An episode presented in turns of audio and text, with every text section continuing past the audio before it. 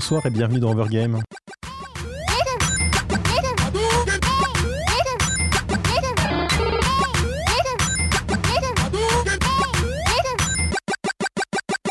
Bonsoir à toutes et à tous, vous êtes sur Cause Commune, donc sur 93.1 FM à Paris et en Ile-de-France. Vous pouvez également nous écouter sur cause-commune.fm. Donc nous sommes sur Overgame, on est là de 21h jusqu'à 22h30.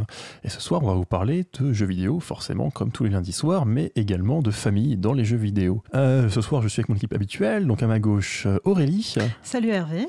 Euh, Lucas en face de moi à la régie. Salut Hervé. Et donc Léo à ma droite. Et salut Hervé. J'essaie de faire un truc visuel, ça ne sert absolument à rien à la radio. Oh, si on peut s'imaginer Euh, des choses. Oui, c'est ça. c'est- Le, pla- le plateau est magnifique. On a un studio en or massif. Ce soir, donc, euh, jeux vidéo et famille. Mais avant les banalités d'usage, donc sur cause-commune.fm, vous avez donc, bah, donc vous pouvez nous écouter euh, en direct, mais également vous avez les podcasts si vous les- souhaitez les retrouver. Vous avez également le lien du chat où vous pouvez réagir pendant toute l'émission ou d'ailleurs nous laisser des commentaires. euh, lors des rediffusions ou en général si vous voulez donner des avis sur l'émission. Vous avez également les liens des comptes Twitter et Facebook de la radio pour suivre son actualité. Et si vous le souhaitez, vous pouvez également nous faire des dons puisque la radio est euh, entièrement euh, gérée par des bénévoles. Ça peut nous aider à nous développer.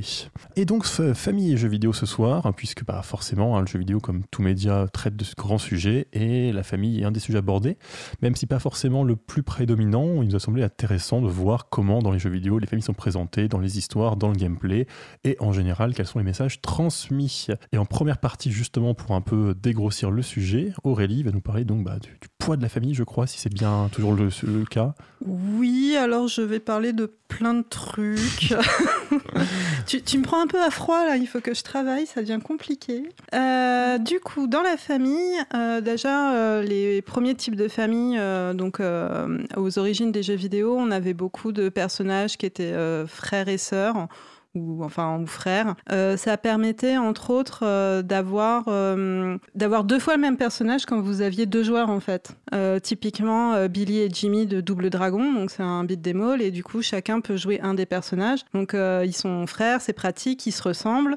Et puis euh, vous changez juste la couleur du vêtement et pouf, vous avez deux personnages. Donc euh, dans le même. euh, C'était une contrainte technique, c'est ça plutôt? Oui, dans, bah, dans le même état d'esprit, vous avez Mario et Luigi en fait. Euh, donc avec euh, Mario qui est en rouge et Luigi qui est en vert, euh, voilà. Je pense aussi que c'est assez pratique pour justifier qu'ils soient là en fait. C'est-à-dire que si tu perds un personnage et autre, faut justifier. Alors ils sont amis, qu'est-ce qu'ils font là, etc. Ils sont frères, tu dis bon ok c'est bon, ils sont frères, c'est logique, ils partent à l'aventure ensemble. Il y a je pense aussi moins besoin de justifier leur présence et moins, moins besoin de créer un scénario autour. Mais euh, même plus récemment, euh, dans la série des Donkey Kong Country, donc vous avez Donkey Kong et puis après vous avez toute la fratrie euh, Diddy Kong et sa sœur dont j'ai complètement oublié le nom. Dixie Kong? Oui, Dixie, c'est ça, Dixie Kong. Il y a euh, le papa Kong- le papy Krong aussi. Et euh, du coup, ça permet, ça permet de faire euh, à la chaîne, entre guillemets, plusieurs, plusieurs personnages assez rapidement aussi. Je pense que c'est aussi une facilité scénaristique. Mais par exemple aussi euh, dans les séries comme euh, Suikoden ou Fire Emblem, encore que j'ai pas joué à Fire Emblem, mais je pense que ça doit euh, exister aussi, où vous avez euh, des personnages que vous intégrez dans votre armée et qui sont, qui sont frères et sœurs, et ça permet aussi de, de multiplier le nombre de personnages jouables sans forcément changer beaucoup en fait le, le caractère design des personnages, parce que dans Suikoden notamment, vous avez 108 personnages qui sont jouables, donc il faut quand même trouver 108 idées de caractère design. Donc si vous pouvez avoir euh, plusieurs fois le même, c'est plus pratique. Est-ce qu'il y a des cas de jumeaux pour vraiment aller jusqu'au bout de la paresse? Euh, Je- j'en vois pas comme ça, Ça mais, me euh, dit rien. Les mêmes vies, le même scénario. Il y a dans Nier à la limite, mais c'est beaucoup plus récent où il y a les- des jumelles, il me semble. Oui, mais en plus là, enfin, ça vient du premier du nom. Oui, il y a oui, quand non, même mais une histoire derrière. C'est ça, est c'est pas, peu- pas de la paresse en l'occurrence, c'est juste euh, les Mm. quatre jumelles qui. Mais d'ailleurs, la plupart des jeux ou des médias en général qui mettent en avant des jumeaux, euh, soit ils jouent sur le fait que c'est des jumeaux euh, qui se ressemblent et ça fait tout un concept autour, soit euh, ils essaient justement de différencier les jumeaux pour euh, Mm. soit pour cacher la paresse, ou soit juste parce que c'est, ça fait partie du scénario. Il y a euh, Ice Climber, alors euh, où vous avez deux personnages, donc c'est des personnages qui sont repris dans euh, Super Smash Bros, Frères et sœurs, qui sont frères et sœurs, et c'est des Esquimaux, et donc euh, il y a le, le garçon qui est habillé en, qui est bleu. habillé en bleu et la fille qui est habillée en rose, mais sinon c'est le même sprite. Ah, Subtilité des- du genre dans, dans le jeu vidéo, comme, comme souvent. Voilà. Et puis il y, a- il y a la princesse Peach et princesse, euh, c'est Daisy l'autre. Euh, Euh, je crois, ouais. oui. Voilà. Alors Après, après, euh, je sais pas si elles sont vraiment sœurs, mais en tout cas, euh, elles ont exactement la même tête et il y a juste la couleur de la robe et des, des cheveux qui changent. pour- quoi. en, en parallèle, je pense, avec Mario et, et Luigi. Voilà, donc euh, ça c'est les familles euh, qui, sont, euh, qui sont assez pratiques. Euh, dans le même genre, vous avez aussi euh, les familles euh, dans les jeux de baston, euh, parce que ça vous permet aussi d'avoir euh, deux personnages qui ont à peu près le même style de, combat. Vous pouvez et ça, enfin vous les différenciez légèrement et vous pouvez avoir en fait plusieurs nuances dans le même style de combat en fait. Euh, donc notamment la famille la plus connue, c'est euh, la famille euh, Mishima et Kazama dans euh, Tekken donc avec euh, Ieyashi et son fils euh, Jin Kazama et donc euh, vous avez euh, toute une lignée comme ça et euh, du coup ça permet de ça permet aussi de créer pa- facilement en fait euh, des personnages. Encore de la paresse. Ah, Oui. après, oui, non, c'est aussi de la paresse qui intéresse. Enfin, c'est c'est Comment une ça, les astuce- développeurs sont paresseux Non, mais c'est aussi une astuce intéressante pour justement justifier euh, la ressemblance dans la manière dont on joue. Et de, de- c'est pas aussi aux joueurs de comprendre rapidement ce qui se passe. C'est-à-dire que tu te doutes bien, tu te dis, ah, ils sont frères, ils sont fils, etc. Tu peux, tu prends le personnage en main et te dire, ah, ça ressemble. Et ça- c'est une certaine cohérence dans l'univers entre du coup les règles du jeu et le, le- le- l'histoire proposée. Ouais, Voilà. enfin, je sais Oh. pas, vous avez des frères et sœurs par ici euh Oui. Oui, Voilà. Est-ce que, est-ce que- vous êtes forcément identiques avec Non, le- mais Non, après, mais après, après, c'est c'est- c'est- c'est un trope, c'est un cliché assez classique dans beaucoup de médias, le fait que les frères et sœurs vont être super proches ou au moins avoir des rapports un peu particuliers, alors que dans la réalité, effectivement, c'est souvent beaucoup plus complexe, bien sûr. Mm, mm. J'y pense aussi dans Tekken et dans beaucoup de jeux de combat. euh, je pense aussi qu'il y a le fait que bah, tous les personnages sont plus ou moins croisés parce qu'il faut justifier une histoire avec 10 000 personnages. Et j'ai l'impression qu'il y en a beaucoup qui se retrouvent à être euh, Ah, mais si, en fait, machin, c'est la belle sœur de truc parce qu'en fait, le cousin par alliance. Alors il y a euh, beaucoup, en fait c'est beaucoup des, des histoires de mentors. Alors c'est la fille du mentor de machin, le, le frère du mentor de truc, euh, le, le fils adoptif de, etc.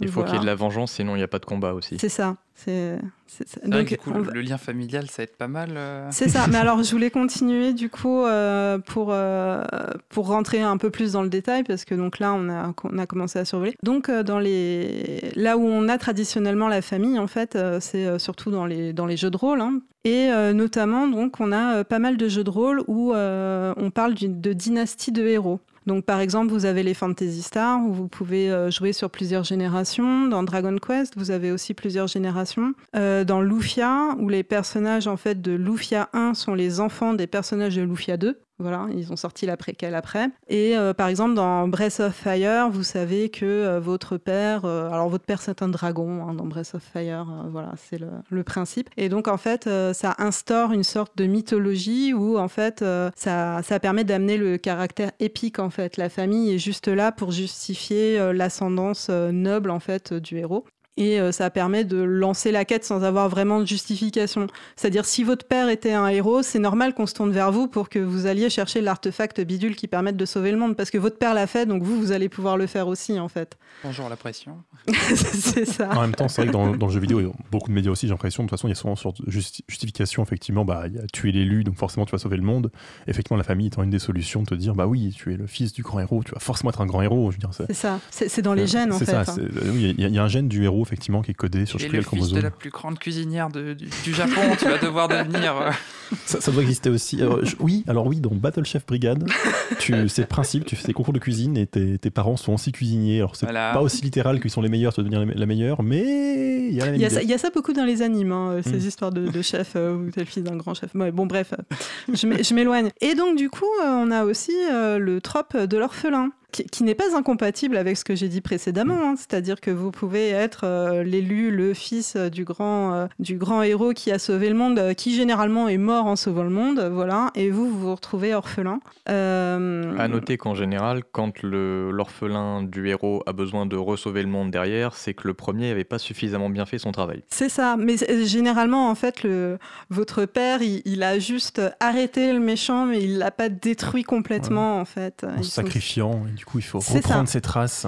C'est ça, il faut reprendre ses traces. Euh, alors après, vous avez, euh, par exemple, dans Final Fantasy VIII, tous les personnages sont issus d'un orphelinat. Le, le scénario, en fait, tourne autour d'un orphelinat, et donc, par définition, tous vos persos sont orphelins. D'ailleurs, ils se posent pas trop la question de leur ascendance de mémoire. Euh, ouais, mais c'est une partie du scénario dont je parlerai peut-être plus tard. Ok. Waouh Ah, ah, Restez à la fin du coup pour pouvoir Euh, entendre. Alors par exemple, un exemple qui est amusant, c'est euh, dans Skies of Arcadia, vous avez trois personnages, il y en a deux qui sont orphelins, mais pas le héros. Voilà, qui euh, lui n'est pas orphelin, on ne sait pas pourquoi. Enfin, bon. On sait pas pourquoi il a encore ses parents. Quel naze, franchement. Voilà, euh, du coup, euh, ce qui est pratique euh, quand vous avez des enfants orphelins, c'est que vous pouvez les envoyer directement dans, l'aventure, en fait. Vous n'avez pas besoin de, justifier euh, le fait qu'il qu'il quitte ses parents pour aller dans l'aventure. Quoique dans Pokémon, il quitte sa mère et en fait... Tout le perso- monde s'en fout. Oh, il la quitte pas, il, eh, il va pas eh, très loin Elle final. a- elle nous appelle une ou deux fois dans l'aventure, je crois, euh, pour, euh, pour nous dire Eh, si tu veux économiser de l'argent, tu peux me le filer. Et après, D'ailleurs, je crois que tu vois quasiment jamais ton père dans les Pokémon. euh, Non, je crois que a- il a pas de père, en fait. Des fois, Si, c'est le professeur. Euh, des fois, c'est un professeur, ou des fois, c'est un champion d'autre chose. euh. D'accord. Alors, je vais vous révéler un truc. Je n'ai jamais joué à aucun Pokémon. J'ai essayé 10 minutes et ça m'a saoulé. Voilà. Donc, euh, tu, tu oses avouer ça en direct, quoi. C'est Complètement. complètement malade. voilà. Et du coup, ensuite, vous avez aussi euh, les, les, les- les enfants euh, qui peuvent être euh, fils de méchants. Et donc, en général, c'est euh, le plot twist. Donc, euh, le personnage qui croit qu'il est euh, orphelin, mais qu'en fait, son père, c'était le grand méchant. Spoiler alert Star. Wars. C'est ce que je pensais. Je me disais, non, mais c'est bon, Star Wars, on peut spoiler quand même, ça, je sais plus combien d'années comme film. Voilà, euh, donc euh, à des degrés plus ou moins divers. Généralement, c'est alors c'est rarement le très grand méchant. Ça, c'est souvent un des. Le méchant le plus. Comme dans Star Wars, en fait, c'est le méchant, mais en fait, il avait été trompé, il savait pas qu'il était du côté des méchants. Et il en regrette fait, il est quand même sympa. Non, Mais c'est souvent un général du méchant en fait. C'est pas le grand méchant. On, on nous dit dans le chat que que ça a déjà été avoué à l'émission de Noël, donc euh, en fait tes aveux euh, horribles, visiblement, sont, sont- ne comptent pas. C'est un hors-série, voilà. Oui, c'est un hors-série. Personne l'a vu, euh, personne l'a Bah, écouté. euh, euh. si, visiblement, on, on a une personne qui a écouté le hors-série. Merci. Ours Prolix, de nous avoir écoutés. Bref. Euh, et donc du coup, euh, comme on me reproche d'avoir trop parlé de Suikoden, je vais continuer à parler de Suikoden. Par, par exemple, dans le Suikoden 1, euh, le... mais c'est pas un spoil parce que c'est dit euh, dès le début. En fait, euh, votre père est, à, euh, est euh, un général de, de l'Empire et, euh, et vous, vous allez euh, vous battre contre l'Empire. Donc vous savez... euh, forcément que fatalement qu'à un moment qui arrive assez tôt dans le jeu hein, qu'à un moment vous allez affronter votre propre père au cours d'une euh, séquence émotion voilà et donc, euh, du coup, ça aide aussi. euh, donc, euh, la famille, ça permet effectivement de, faire des séquences émotions. Donc, généralement, la famille meurt. hein. Quand la famille est, là dès le début, vous avez souvent la, petite séquence avec l'un des personnages qui meurt. hein. Par, exemple, dans Metal Gear, dans Metal Solid. Vous avez beaucoup de liens, de liens de parenté compliqués. Et vous avez la sœur d'un des personnages principaux qui meurt. Me, me- Un me personnage pas. principal, un des multiples personnages principaux. Voilà, c'est pas très important pour le Cours je français pense. en direct. Mais, euh, Euh, voilà, et par exemple, euh, dans, euh, dans Phoenix Wright, euh, vous avez la famille Fay. Alors moi, j'y ai joué qu'en version US. Alors comme les noms changent, euh, changent entre la version US et la version européenne, je ne sais pas si euh, Maya Fay euh, elle a le même nom en version française. Euh, mais du coup, euh, toute la famille Fay, il y a des histoires de, il y a des histoires de meurtre, euh, il y a des histoires de trahison, euh, etc. Et donc du coup, euh, toutes les, tout le jeu, enfin les, les trois premiers jeux tournent autour de, de cette famille et ça rend en fait le jeu beaucoup plus, euh, beaucoup plus poignant et, et vous êtes beaucoup plus impliqué parce qu'en fait donc Maya Fey c'est euh, c'est la- une grande amie de, de Phoenix Wright, le personnage principal et quand euh, vous apprenez euh, tout ce qui lui est arrivé, vous êtes quand même beaucoup plus impliqué en fait. Euh, C'est c'est l'un des rares cas où ça marche hein, parce que généralement comme les parents vous les voyez 30 secondes qu'ils se fassent Mm. tuer, euh, ça a assez peu d'impact émotionnel mais là pour le coup c'était assez bien fait. Ça, me fait penser, c'est un peu différent, mais j'y pense soudainement, sur World of Warcraft, où, euh, pas, pas le- la famille du personnage, mais plutôt les familles bah, en route dirigeante, c'est-à-dire qu'on a, on a un roi, etc., du côté de l'Alliance, c'est là où je jouais, c'est à cause de mes camarades, moi je préfère la Horde. Mais euh, ce qui est intéressant, c'est que là, alors, je connais plus du tout les noms, je connais très mal l'histoire de World of Warcraft, mais effectivement, l'ancien roi est mort il y a quelques mois, ou des, non, même plus maintenant, c'est un bout de temps, mais bref, en été. Et donc, il y a son fils qui a repris la, relève. Mais ce qui est intéressant, c'est comme l'histoire avance au fur et à mesure des extensions, euh, bah, en fait, le roi est vraiment resté ro- roi longtemps pour beaucoup de joueurs. Il s'y finalement attaché parce que c'était leur symbole, c'était le roi de l'Alliance, euh, il avait un charisme, etc. Là, dans l'histoire, l'histoire a avancé parce qu'une nouvelle extension est sortie, donc le roi est mort. Et son, bah, le roi est mort, vive le roi, son fils a pris la relève. Mais c'est vrai que du coup, ça donne à une France une émotion assez différente. C'est par rapport à un jeu où même si on joue longtemps, euh, forcément, pire, disons, c'est 50 heures. Et bon, c'est déjà beaucoup pour s'investir, mais voilà, là, ça peut être sur plusieurs années où tu t'es effectivement attaché à un personnage qu'on dit, bah non, le, monde a avancé, ce personnage-là n'est plus. Et, du coup, effectivement, son fils prend la relève, il y a tout un truc de deuil, etc., qui est pas forcément hyper bien écrit d'ailleurs. hein. Faut être honnête, les quêtes de World of Warcraft, c'est pas toujours de la grande littérature. Mais c'est quand même intéressant, je trouve, dans, dans la temporalité, disons, par rapport aux joueurs, le fait que, bah, comme le jeu évolue par à coup, finalement, les joueurs ont le temps de s'habituer à un tas de faits. Alors que par exemple dans Zelda 3, ça commence avec euh, donc c'est la première scène avec euh, l'oncle de Link qui meurt en vous donnant son épée, c'est ça? Oui. C'est ça. Merci. Euh, bon bah alors c'est un peu triste parce que euh, il pleut et que vous avez la petite musique tristoun, mais euh, bon. Il y a le, il y a- il y a le truc qui, se- qui sert à, à animer les foules avec un panneau marqué pleurer. C'est un peu Bah, ça. ils cherchent même pas à rendre ça triste. Enfin, la musique tristoun, c'est la musique du reste du donjon. Enfin, c'est pas, enfin, c'est pas particulièrement euh, violent. Mélodramatique. Ouais, il y il y a des éclairs quand même. Enfin, il y a- il y, a un peu d'effet. Oui, il y a euh, un orage, mais voilà, c'est pas- ça. Ils essayent de, de faire un peu euh, un effet un peu euh, dramatique, mais, euh, mais ça marche pas trop, quoi. Bah, c'est souvent le problème, c'est que la famille sert souvent à être un ressort scénar- scénaristique à justifier le départ du héros. Mais là, ça Et- mérite de pas être appuyé. On cherche Oui. pas à te demander euh, de sûr. pleurer sur commande. Mais du coup, parfois, c'est vrai que c'est un peu expéditif. On va conclure cette partie, je pense, à moins que tu aies vraiment quelque chose de très important à dire. Bah après, je voulais parler euh, rapidement des liens d'adoption, parce que du coup, comme euh, le héros n'a plus de famille, et ben, il se reconstitue une Bah, famille. écoute, je te euh, laisse deux minutes. Te- oh, c'est- tellement aimable de ta part.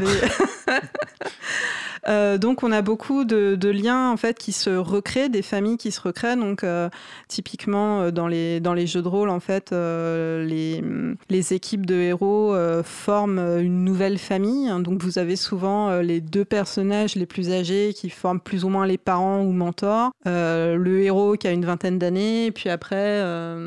Mais vas-y, continue. hein. et puis après, euh, donc euh, les enfants. euh, et vous avez généralement. Alors par exemple, ce qui est drôle dans Suikoden 2, mais je vais arrêter de parler de Suikoden.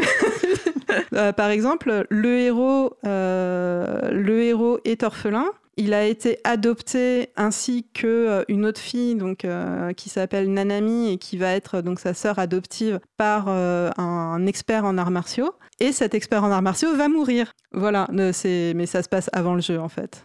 Donc du coup, le héros est doublement orphelin, plus a une sœur adoptive. Voilà. deux fois plus se venger. Ben non, non, non, mais il est mort de vieillesse en fait. Ah, c'est hein. pas drôle. voilà, C'est c'est pas ça part. qui, c'est pas ça qui crée le, C'est c'est ça, pas, c'est- pas ça qui, qui crée en fait euh, la dynamique du jeu. Euh, mais du coup, je trouvais que c'était amusant parce que ça, vous avez euh, la figure, enfin, c'était intéressant parce que donc vous avez euh, le héros orphelin, la figure du mentor, euh, la sœur adoptive avec qui il va créer des liens forts et, euh, et ben la, la figure d'adoption en fait. Voilà, et donc là je vais m'arrêter là parce que sinon je vais me faire taper. Euh, du coup c'est à moi de lancer la Oui. musique, Euh, je vais le faire aussi, hein, comme ça on fait tout dans cette, dans cette émission, c'est c'est terrible. Euh, donc du coup je vais vous lancer le thème de Shenhua de Shenmue qui est composé par Ryuji Yushi et interprété par le Kanagawa Philharmonic Orchestra.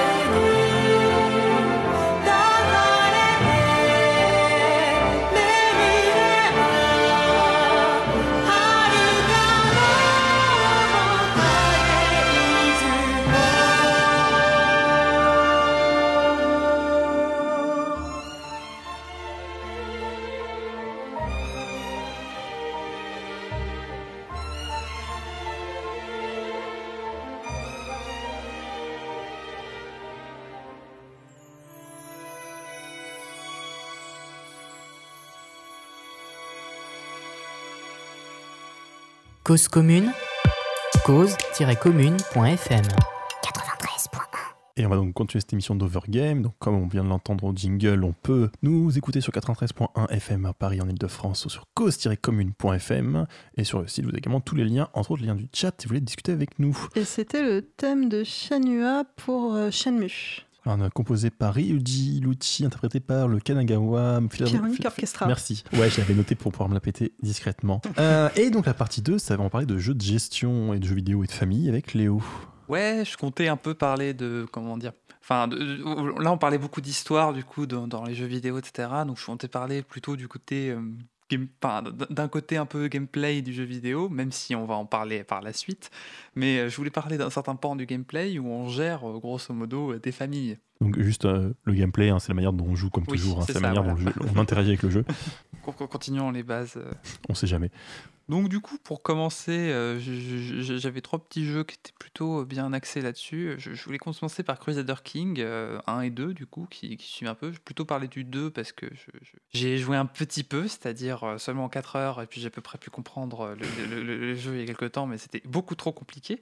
4 du heures, c'est pour finir le tuto, c'est ça, dans, dans ce genre de jeu? C'est un peu ça, oui, mais encore, j'ai même pas fini le tuto, donc Ok, mon, mon seigneur d'Espagne n'était pas très... c'est ce genre de jeu.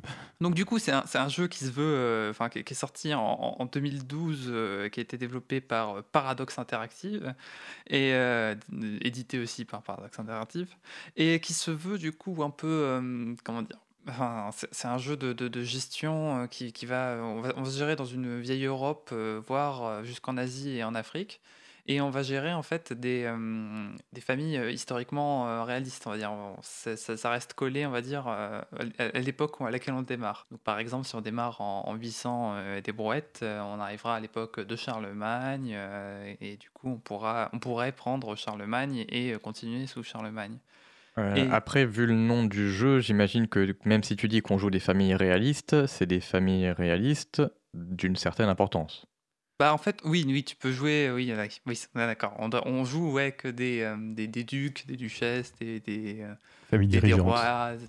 C'est ça, oui, on joue des, des, des gens qui... On joue pas des, des, des, des, Des des pecnos. paysans. Et vous, Voilà. et vous prenez le rôle de Robert, le paysan, euh, sous le, sous le royaume de Charlemagne, Ah, euh, qui a remarque, 5 mètres carrés à de potager. Ap- Après, tu peux, tu peux essayer de, de prendre de tout petits empires qui sont. Mm. euh, mais, mais bon, c'est, c'est, c'est- co- co- comme ils disent dans, dans le truc de démarrage du jeu, c'est difficulté euh, impossible pour tenter d'avancer. Quoi. Et donc, euh, pour, pour... qu'est-ce que tu fais, Lucas? Oui, alors, on, est, on est très troublé parce que Lucas a actuellement un casque sur une seule oreille, il règle une lampe dans, dans son, dans, dans sa régie, ce qui, Ça m'éblouissait. ce qui fait que c'est un peu dur de se concentrer en face. Donc oui, euh, le but du jeu, alors ça, ça se présente euh, comme un, un- un- un 4X normal. Alors un 4X euh, dans le jeu, c'est c'est des jeux de, de stratégie, de, de grande stratégie, on va dire, de, plutôt de, de- de- où, on doit gérer euh, d'une manière très très très euh, macro, on va dire, euh, le jeu. C'est-à-dire, on fait pas de, on va va pas gérer de, petits soldats vraiment par un. On va gérer des gros, des gros pans de l'économie, etc., de manière très abstraite pour pouvoir avancer dans l'histoire. Et le but, c'est d'avoir la, dynastie la, plus. de marquer des points de dynastie et de. De, de, de, de- ah, faire perdurer sa dynastie le plus longtemps possible pour, euh, pour marquer des points en fait et, et gagner on va dire une partie. Même si en, en soi la victoire n'est pas la même pour toutes euh, tant que tant qu'on gagne plein de points. Je voulais parler de ce jeu parce que du coup, euh, il, est vachement basé justement sur, sur la dynastie et les familles, du coup les liens de sang ou même d'alliance, compagnie. Et c'est vraiment que basé sur, euh, sur ce, sur ce pan-là, vraiment. Enfin, même si on peut gérer du coup le côté armé, etc., ça va vraiment se jouer en copinage et compagnie. En, en- on va influencer ses alliés, on va, on va faire marier ses enfants pour euh, avoir tel ou tel terrain. Mais du coup, les différents personnages ont une personnalité ou c'est vraiment euh, de la gestion euh, comme on gérerait des trains et... Alors, euh, chacun des personnages a, des ambitions, on va dire. On peut choisir euh, des ambitions pour. euh, Enfin, on, peut choisir une ambition pour certains personnages quand, on les, les, commande depuis le début. C'est-à-dire qu'en gros, on va pouvoir gagner des points si on arrive à la réaliser, genre tenir tel endroit, ramasser tant d'or, être très pieux ou. avoir tant de gloire, ce qui fait que. qui augmente en, en faisant des batailles. Ou alors, on peut aussi avoir d'autres ambitions. Enfin, on peut leur donner aussi des passions. Enfin, on doit, on doit leur ass- assouvir à leurs besoins, on va dire. euh, Et, et, euh, Oui. Euh, non, je me demandais en fait si. euh, parce que là, on parle de famille d'un point de vue stratégique, c'est-à-dire que c'est une famille dans le sens, on veut conquérir le, le monde et réussir à placer ses héritiers, basiquement. Mhm. Mais est-ce qu'il y a quand même un, un aspect un peu, je sais pas comment dire ça, de bonheur? Enfin, Est-ce que vraiment, si on casse sa fille de 12 ans avec euh, le vieux de 90 ans à l'autre bout de l'Europe, est-ce qu'elle va faire la gueule ou est-ce que c'est vu comme stratégiquement positif, il n'y a pas Bah, de problème euh, Déjà, on va dire ce qu'il y a, c'est que le monde est légèrement, enfin, est un peu historiquement fixé, donc les, femmes n'ont pas trop leur, leur mot à dire là-dedans, donc c'est très triste, mais bon, c'est comme ça, hein, dans, dans, dans, dans, dans, dans cette, dans cette époque-là, donc euh, du coup, mais sinon, oui, en général, les personnages, quand ils, ils finiront par moins t'aimer et compagnie, à et à mesure, et, du coup, euh, bah, si jamais ils t'aiment moins, bah, t'as des chances qu'ils veulent te planter un couteau dans le dos, ou euh, ils t'aimeront plus, ou blabla. Donc il reste quand même une certaine gestion de, Oui, des- oui, des, bah, bah des- oui, des c'est- relations familiales un peu Ah, c'est cla- ça, tout en fait, classique qu'on connaît de euh, l'oncle de, la famille ça, faut mais, modérer. euh. Après, ce qu'il y a, Pas c'est qu'ils sont, ils sont, enfin, on joue un milieu euh, qui est tellement habitué à ce genre de, Mm. de copinage que c'est pas vraiment du, vraiment du très passionnel, toutes leurs relations. Il y a que de l'intéressé, quoi, ou presque. Même si tu, de- des fois, tu dois te, te- te- te- comment, dire, avoir euh, à gérer des relations qui sont vraiment euh, amourachées à tel endroit. Donc, du coup, ce qui fait que si t'attaques quelqu'un, bah, euh, l'autre va lui sauter dessus juste parce que, bah, tiens, on s'aime bien, quoi. Bon, euh, on va peut-être parler d'un autre jeu. Hein. J'ai l'impression que ça vous captive pas des masses. Si, si, c'est très intéressant. Non, non, mais ça donne envie d'y Bon, jouer. après, Mais après, c'est j'ai Enfin, pas grand chose à. en, en vrai, c'est un jeu qui me donne toujours envie, mais que je sais que c'est, enfin, c'est trop lourd. Enfin, c'est, c'est long d'y jouer, c'est C'est- horrible. Sinon, moi, je peux dire de en toute honnêteté que j'ai pas du tout envie d'y jouer, mais ça Mais toi, pas t'aimes avancer. pas les jeux de gestion à la pas base, donc Après, c'est ça. après, ce qui est très drôle, c'est que tu peux réécrire l'histoire. C'est-à-dire qu'en gros, les, autres personnages vont tenter de- de- de- d'agir de, manière historique. C'est-à-dire qu'en gros, tu peux jouer une Angleterre envahie par des, des Nordiques euh, pendant je sais combien de temps, et tu peux tenter de- d'inverser ce qui se passe. C'est, ça peut être drôle. faut aimer l'histoire. Mais- Bon, pas mais forcément. est-ce Ou que tu- l'apprendre. Est-ce que tu peux jouer en mode bisounours ou tu veux juste faire des bons mariages pour tes enfants parce que tu veux qu'ils soient heureux? Je pense que tu peux jouer en mode bisounours et avoir juste de l'influence économique. hein. Ah, on reconnaît bien Hervé là, en mode bisounours. Mais oui, c'est important. En, en- en- en parlant de bisounours, on, on pourrait parler euh, des Sims, hein voilà, même si c'est pas bon, si tu peux. Ils sont pas connus. mignon, hein. Ils sont pas connus pour, le, transition pour très pourrie, je de... Ils sont pas connus pour ce qu'on leur fait de bisounours. Les Sims. Oui. Oh, ouais, une piscine, c'est gentil, non? C'est c'est- c'est- Oui, c'est c'est une belle ça. façon de mourir. Bon, allez, explique les Sims déjà. Alors, les Sims, du coup, c'est un jeu qui a été développé par, euh, enfin, par Maxis pour euh, Electronic Arts, euh, qui c'est une série en fait qui, euh, qui a commencé en, en 2000 avec euh, les Sims, du coup, et euh, qui, qui continue encore aujourd'hui. euh, Du coup, euh, je sais plus quand il est sorti, les Sims 4, c'est ça euh? Oui, je crois, c'est le dernier, même si je parle, il y a quand même eu plus que 4, je pense. J'imagine qu'il y a eu des opus intermédiaires ou je sais plus quoi. Euh, non, il n'y en a pas eu tant que Ah ça ouais en fait. C'est juste qu'il y a euh, 12 millions 700 000 DLC par épisode qui D'accord. Tous le, coût du jeu. Donc si tu veux ajouter 5 chiens dans ton jeu, et ben voilà, tu peux euh, ajouter des chiens avec un DLC. Du coup, c'est une simulation de vie, enfin de, de, de, de, comment dire, de, famille, de vie, de, de, de, maison quoi en fait. Et on doit gérer des, des, personnages plus ou moins, enfin d'une manière assez euh. Quotidienne et réaliste, je dirais. Je Ça, sais pas ça- si ça c'est se veut plutôt dire, mais- réaliste, oui, dans le sens où. euh, Euh, bah, si, ça se veut plutôt réaliste. Ils ont tous des besoins euh, plutôt cohérents. Après, ce qu'il y a, c'est que c'est pour, pour les besoins du gameplay. bah, euh, tu les gères comme des hamsters, quoi. Oui, C'est un peu ça, c'est un peu ça. Mais, mais c'est des hamsters qui ont des besoins plus, plus compliqués, euh, qu'un peu comme des humains, quoi. Dans le sens où ils ont besoin de, de, de, de- de s'épanouir, de faire de l'art, d'aller à l'école. Ce que tes hamsters des ont vraiment- besoins qui ont l'air plus, plus compliqués que ce qu'on ferait pour un hamster, mais en termes d'interface, euh, tu interagis avec tes Sims comme tu pourrais interagir avec un animal de compagnie, quoi. Je pense même que tu peux mieux interagir avec des Sims qu'avec un animal de compagnie, parce que les Sims, Ah, j'aurais dit justement, tu- l'inverse, tu, mais- peux leur cliquer, tu peux leur cliquer dessus pour leur dire d'aller faire tel, tel ou tel truc. Oui, et tu peux interagir avec un animal de compagnie vachement plus profondément qu'avec un Sims, j'en suis sûr. Ah bon? Ouais. Je sais pas, moi quand je demande à mon hamster d'aller, euh, je sais pas, couper, euh, manger des, des trucs, ça marche pas quoi.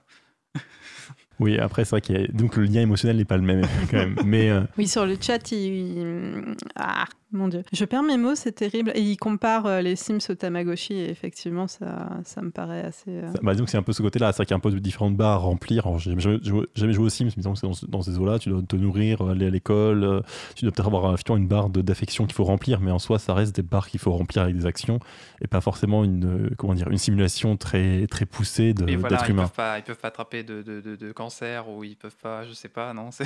Alors, disons que surtout leurs besoins sont assez pas très subtils. C'est-à-dire que quand tu veux quelque chose, bah, tu lui donnes 45 fois la même chose, il va être content. en mode, oui, c'est bon, ma barre, ma barre de bonheur est remplie, ça marche. Ah, je pense que c'est quand même plus... euh, C'est un peu plus subtil. mais, mais donc voilà, il y a- il y, a ce côté-là qui est quand même pas très poussé dans la simulation.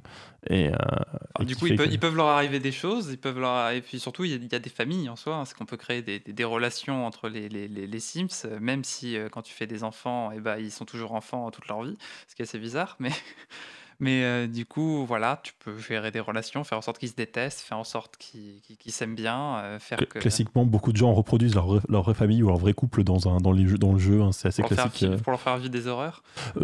Pas forcément, mais donc beaucoup de gens euh, s'amusent. Enfin, beaucoup de gens, je sais pas. Mais a des témoignages assez, assez classiques de gens qui disent Ah, j'ai reproduit. euh, alors, effectivement, ma famille, mon copain, peu importe, dans le jeu, et je m'amuse à, à essayer de faire en tout cas assez proche, assez, euh, assez enfin, réaliste, au moins visuellement, euh, de, de- de ce qui existe vraiment. C'est vrai que tu n'es même pas forcé de faire une famille dans le jeu finalement, tu peux juste faire des, des, des colocs euh, qui sont tous ensemble dans un truc, donc au final tu peux t'amuser à, à reproduire tous tes proches. Même si dans beaucoup d'opus, il me semble qu'il y a quand même l'idée qu'effectivement, euh, trouver l'amour, avoir des enfants, etc., et enfin, peut-être pas le but officiel, mais euh, Ça peut être des ambitions de tes, voilà, personnages, ça, mais c'est- pas forcément euh, ça, je crois. Il y en a, a, c'est juste peut-être de l'argent ou les Moi, éducations. moi, co- comme euh, je, je vais suivre l'exemple d'Aurélie qui avoue ne pas avoir joué au Pokémon, je, je n'ai jamais joué aux Sims. Donc je, J'ai jamais joué aux Sims non plus, je vous avoue. Ah. Voilà. Là, tu creuses ta tombe. J'ai joué aux Sims les premiers du nom, donc c'était pas encore la même chose. quoi. Et Tout ce qu'il voulait, mon type, c'était une, une tranchée autour de sa maison. J'ai jamais compris pourquoi. Et puis après, quand je l'ai construit, il s'est plaint qu'il y avait une tranchée autour de sa maison. Ah, donc ça ressemble vraiment à des vrais humains en fait, j'ai rien dit. C'était bizarre. Bon, euh, du coup, euh, sans transition, on va parler d'un autre petit jeu hein, qui, qui- qui s'appelle par exemple Rimworld. Alors, un- alors, le côté familial est un peu différent. C'est un, un jeu de survie là où, euh, où, grosso modo tu te, retrouves. euh, c'est dans le futur, tu te retrouves avec un vaisseau qui, qui s'écrase sur une planète euh, distante et euh, tu dois survivre. Donc, c'est développé et édité par Ludeon Studios. Et c'est sorti en, alpha en 2013 et puis sorti en, octobre de cette année en version finale. Et le jeu, en fait, je, je voulais en parler pour le côté familial parce que chacun des personnages ont. Au début, ils se connaissent pas vraiment en fait, parce qu'ils étaient tous dans un vaisseau soit de transport, soit militaire, soit truc comme ça, qui du coup a eu un problème, et du coup ils se retrouvés malgré eux ensemble à devoir euh, coopérer. Et, euh, et finalement, du coup, ils, se mettent à avoir des, relations entre, eux. Ce qui fait que du coup, euh, faut, les gérer en fait, dans le sens où euh, ils peuvent s'engueuler, ils peuvent pas du tout se blairer, ils peuvent totalement vouloir s'entretuer, voire, voire, veulent sortir ensemble, ce qui peut dans tous les cas être pénible à gérer. Vaut mieux qu'ils soient parce que, si jamais il y en a un du coup qui, lui arrive une, une, connerie, et bah du coup, on va devoir euh, gérer la, la, la, la, psychologie de, de son partenaire qui du coup serait un peu triste quoi. Et, en plus, enfin, souvent, comme les relations sont. Enfin, moi, ce que j'ai pu voir, il me semble, de- des gens qui jouaient, c'est pas très, pas très bon enfant comme jeu, non C'est assez violent. Ah, c'est un jeu de survie assez, justement. euh, Oui, tu te retrouves sur une planète euh, où euh, déjà tu dois euh, faire en sorte que tes, tes- tes personnages ils puissent manger, ils puissent s'abriter, etc.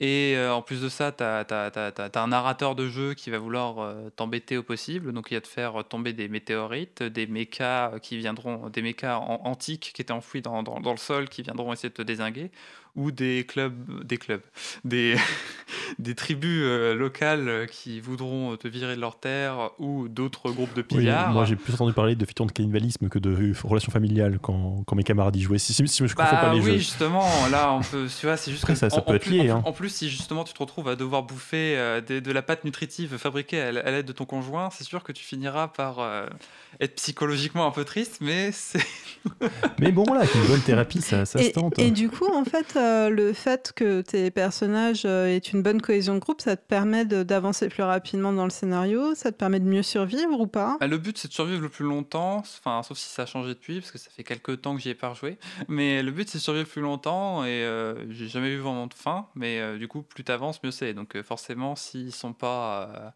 s'ils sont pas en train de vouloir s'entretuer et ne sont pas en mauvais termes ensemble, ça, ça passe plutôt. Même si c'est un, un Donc- petit côté, on va dire, du jeu, c'est quand même. Il faut mieux avoir une famille soudée. Je te propose d'annoncer la musique suivante.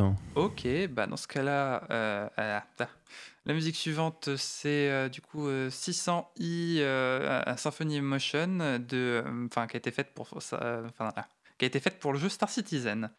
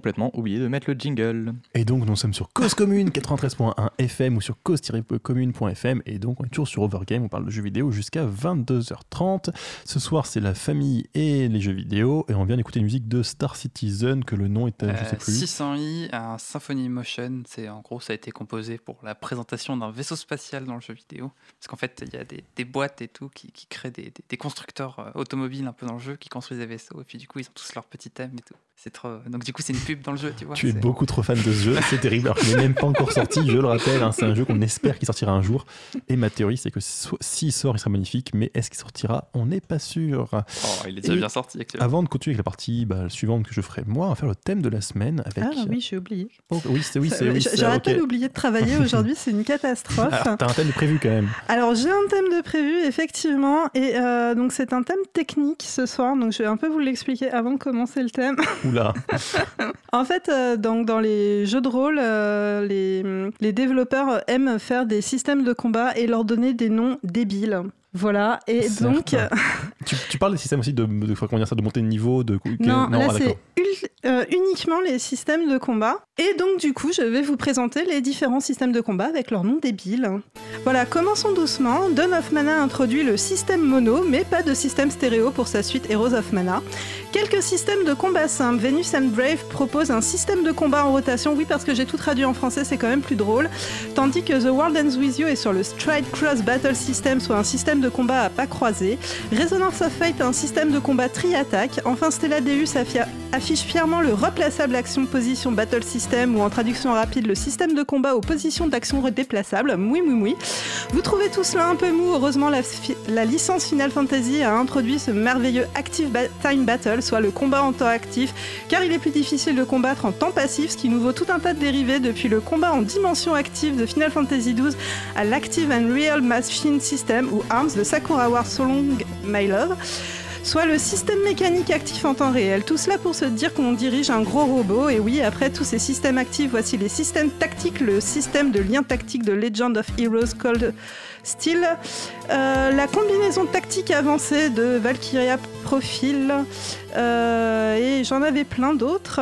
Mais le fin du fin, le chef-d'œuvre absolu du marketing revient à Namco et son inspiration. Attention, le Fusionic Chain Multiline Linear Motion Battle System. Voilà, je voulais le caser celui-là parce que quand même. C'est un acronyme, c'est quelque chose ou euh Ah non, c'est le nom du système de combat. En fait, euh, le système des combats des Tales of, c'est le Linear Motion Battle System. Et donc à chaque fois, ils rajoutent un bout. D'accord. Et donc le dernier qu'ils ont sorti pour Tales of Zestiria, qui est le dernier sorti, c'est le Fusionic Chain Multiline Linear Motion Battle System. Et je le trouvais quand même Ah oui, merveilleux. moi j'ai envie de tester voir ce que c'est là. C'est vrai que par contre j'espère que c'est au moins un système où on dirige trois mecs en même temps et des trucs pas possibles partout parce que non, avec un nom pareil, euh, c'est- si c'est juste du tour par tour, je vais être déçu quoi. Voilà. Les Tales of en général, c'est pas du tour par tour, mais bon. Euh, oui, c'est jeux console, tu sais, comme on, dit, comme on discutait dans le chat, moi les jeux Oh. Et on va quand même revenir sur un petit peu la, famille, le jeu vidéo. Et moi, je vais vous parler un peu de gameplay. Parce que, bah, quand même, même, si on, peut on pourrait en discuter, pour moi, ce qui caractérise le jeu vidéo, c'est son gameplay, c'est son interaction qu'on a avec le jeu. Et voir comment la famille s'intègre là-dedans. Et bah, plus ou moins, c'est qu'en général, les familles, c'est plus juste pour, enfin, pas pour décorer, mais donc pour faire au moins le- le- l'histoire, etc. Mais on a quelques exemples un peu différents. Le premier exemple, et celui qui bon, me paraît quand même euh, très iconique, disons, c'est dans Brother, A Tale of Two Sons. Donc, euh, bah, frère de point, une histoire de deux fils, hein, si on veut traduire en québécois. Euh, et donc, c'est un jeu inspiré du roman Les Frères Cœur de Lion. J'ai découvert ça euh, juste en l'émission et je voulais juste le préciser parce que c'est, je trouve ça assez intéressant. Et donc, l'idée dans ce jeu, c'est que notre mère, je crois, est morte, notre père est malade et on va partir donc, on va jouer deux frères qui partent à l'aventure pour essayer de trouver, je crois, un truc comme l'arbre de la vie pour soigner son père. C'est, l'idée de base. L'intérêt dans ce jeu, c'est que c'est pas juste du décor. C'est-à-dire qu'en fait, on joue la manette et on contrôle chacun des personnages avec un des sticks. Donc, vous savez, un, un- un des petits machins pour, euh, en théorie, contrôler la caméra et son personnage. Ce qui fait qu'avec la main gauche, on contrôle un des frères, avec la main droite, on en contrôle un autre. Et que c'est pas du tout instinctif au début. Euh, ce qui est intéressant, le jeu est pas très compliqué. Hein, c'est de la vue de haut de côté, je sais plus, j'ai joué longtemps. Mais bref, c'est on se balade tranquillement, il y a quelques énigmes. Au début, il n'y a pas d'action, on n'est pas pressé. On, juste, on apprend à galérer avec ses deux frères, etc. Mais euh, l'intérêt, effectivement, c'est que bah, du coup, la, la relation familiale entre les frères est vraiment au cœur du jeu, finalement. Que tout du long, on va s'habituer à, finalement les, manipuler ensemble, à, les faire interagir, parce que bien sûr, tout le gameplay va être euh, au début, bon, ça être assez simple, se déplacer, avancer. Euh, Il y, a un- il y a un grand frère qui est plus grand, il y a un petit frère qui est plus petit, donc on peut monter l'un sur l'autre, lancer, etc. Donc on va un peu jouer avec chacun qui a des caractéristiques, différentes. Mais au bout d'un moment, il va falloir commencer effectivement à porter des objets ensemble, à agir, à, faire diversion avec un des deux frères euh, pour un monstre, pour l'autre tape ou, s'échappe, etc. Et donc tout au long, on va devoir effectivement faire grandir cette relation dans l'histoire, mais aussi dans notre agilité à nous, parce qu'au fur et à mesure, on va être de plus en plus doué à, agir avec ces deux personnages à la fois. Et je trouve ça assez intéressant, en plus du fait que dans ce jeu, effectivement, la, famille est assez importante, puis bah, donc, la relation fraternelle, la relation au père qu'on essaie de sauver, la mère qui est morte et qui quand même revient plus ou moins sous forme de fantôme, je crois, si je me souviens de la fin du scénario, c'est un peu compliqué. Euh, au, passage, d'ailleurs, c'est un jeu qui peut être assez sombre quand même, donc n'y allez pas en pensant que c'est un jeu tout mignon avec euh, deux frères. Il y a des thèmes assez euh, qui viennent du bouquin, visiblement, que dit Wikipédia, avec des thèmes effectivement assez sombres. Mais ça, effectivement, c'est vraiment un des, de dire, un des rares cas aussi marqués avec une famille aussi claire dans le jeu vidéo. Après, il y a aussi des cas où les liens familiaux, bah, on va parler plus tard des, familles recomposées, donc je triche un petit peu en en parlant tout de suite.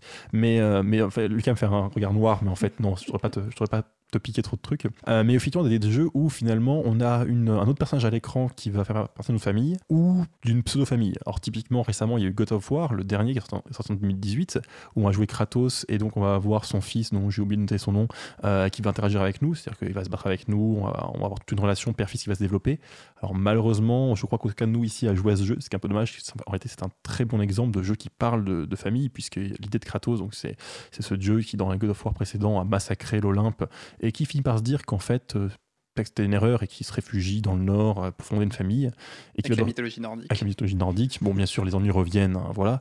Mais il va devoir se, se retrouver avec un fils, effectivement, puisqu'il trouve une femme qui, qui- qui porte son fils, qui meurt, voilà. Euh, et effectivement, il va se retrouver avec ce fils que, bah, lui, il est plus guerrier, tueur, assassin, psychopathe que père de famille. Et donc, il va finalement devoir un peu euh, essayer d'interagir avec ça et, lui transmettre des valeurs. Et c'est vrai que même si je suis pas sûr que la transmission de valeurs soit très présente à l'écran, il y a quand même tout ce côté où euh, le, bah, le fils est joué à l'écran.